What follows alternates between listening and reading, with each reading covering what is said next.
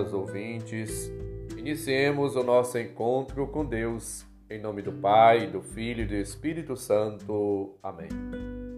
Proclamação do Evangelho de Jesus Cristo segundo João, capítulo 15, versículo 26, até o capítulo 16, versículo 4. Naquele tempo, disse Jesus aos seus discípulos: Quando vier o defensor, que eu vos mandarei da parte do Pai, o Espírito da Verdade, que procede do Pai, ele dará testemunho de mim. E vós também dareis testemunho, porque estáis comigo desde o começo. Eu vos disse estas coisas, para que a vossa fé não seja abalada. Expulsar-vos-ão das sinagogas, e virá a hora em que aquele que vos matar julgará estar prestando culto a Deus. Agirão assim, porque não conheceram o Pai nem a mim.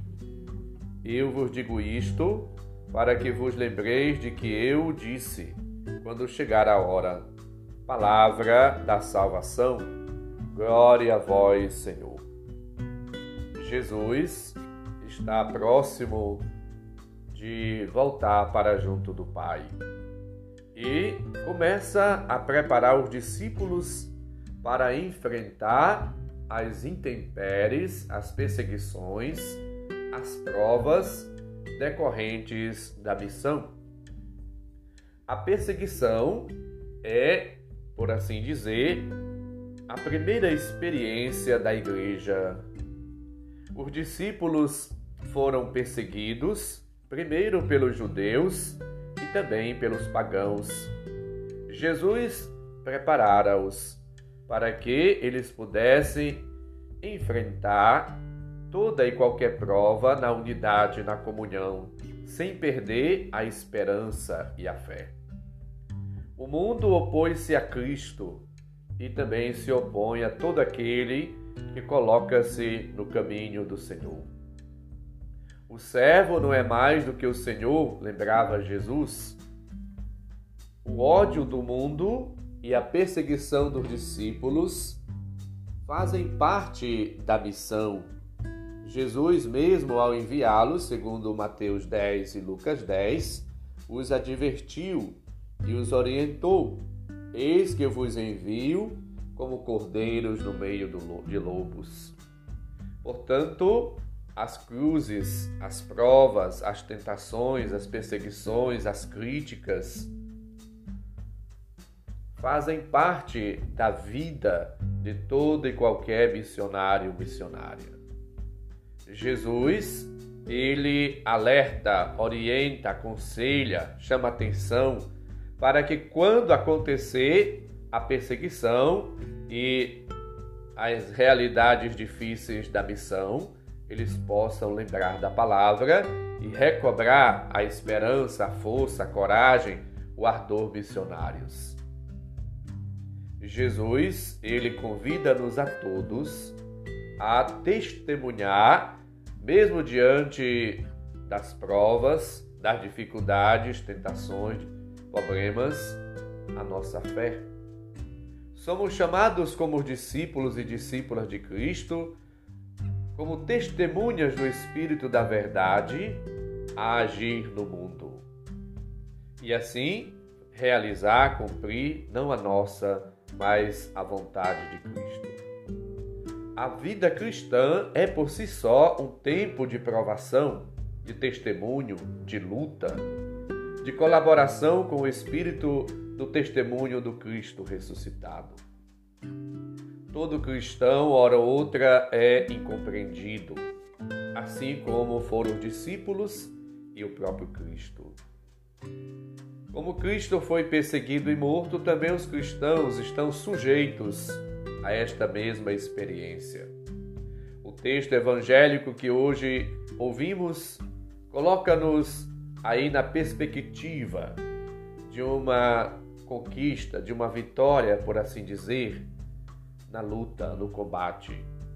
Somos chamados a dar testemunho no sentido pleno, a viver com Cristo e a caminhar com Ele até o Calvário. até a morte, para ressuscitar com Ele. Assim, vivendo uma vida de unidade, de comunhão, de fidelidade a Cristo, participando da sua missão de maneira plena, somos chamados todos a viver uma vida nova e a ser testemunha viva de Cristo. Que o Espírito Santo possa, portanto, nos guiar, nos orientar, nos conduzir, nos impulsionar e nos carregar, assim como carregou Cristo ao deserto, ao ser tentado pelo diabo, para que possamos nos manter de pé. Primeiro é, Tiago, no capítulo 1, versículo 2 a 4, ele diz: Feliz quem sofre com paciência a provação. A provação deve, portanto, levar-nos à unidade com Cristo.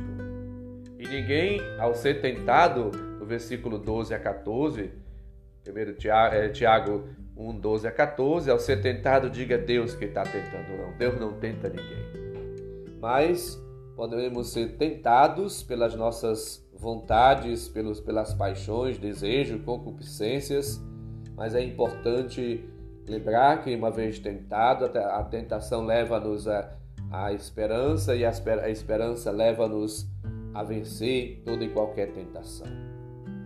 O amor a Deus, a fidelidade a Deus, a comunhão com Deus, a unidade com Deus e o colocar-se sempre aos cuidados de Deus, no colo de Deus, leva-nos, portanto, a vencer tudo e a permanecermos de pé. Como lembra-nos 1 Coríntios 10, 12: Quem está de pé, tome cuidado para não cair. As tentações que vos ocorreram tiveram medida humana. Deus é fiel. Não permitirá que vocês sejam tentados além das vossas forças mas com a tentação dará-vos os meios e a força para vencê-las. A força de Cristo é o Espírito que nos é dado, derramado em nossos corações e nos fortifica para a luta, para agirmos com paciência, serenidade. A força de Deus dá-nos a esperança e o amor e recorda-nos a necessidade de imitar a Cristo amando e conformando-nos com os seus sentimentos, sofrendo e participando do sofrimento de Cristo e testemunhando o seu amor a todas as pessoas. Assim vivendo, somos chamados cada dia por Cristo a permanecer nele, para darmos frutos e que estes frutos permaneçam como ele nos ensinou em João 15. Vivendo, portanto, neste combate espiritual, como testemunhas vivas do ressuscitado, somos chamados a irradiar o mundo, a iluminar o mundo e a levar a palavra de Cristo e as pessoas também a Cristo. Ao mesmo tempo que nós apresentamos a Sua palavra pela vida, pelo testemunho e pelas palavras, somos chamados também a presentear as pessoas com Cristo. É, como diz o Papa Francisco, a melhor e mais importante forma de presentear alguém. Apresentar Jesus Cristo, a salvação, a vida, a força, o ânimo, a coragem, o entusiasmo, a ressurreição, a alegria, a motivação, o gozo de qualquer pessoa. Que Cristo seja de fato o maior tesouro da tua vida, da minha vida, da nossa vida. Vivamos em Cristo uma vida nova e enfrentemos todas as dificuldades, problemas e intempéries do dia a dia na força do Espírito para sermos de fato testemunhas do ressuscitado. Nesses dias que se aproximam para Pentecostes, supliquemos os dons do Espírito e os frutos do Espírito, para que na força do Espírito sejamos criaturas novas e testemunhas vivas do Senhor. Senhor esteja convosco, Ele está no meio de nós. Abençoe-nos, Deus bondoso e misericordioso, Pai, Filho e Espírito Santo. Amém. Um santo e abençoado dia para todos. Um abraço, felicidades.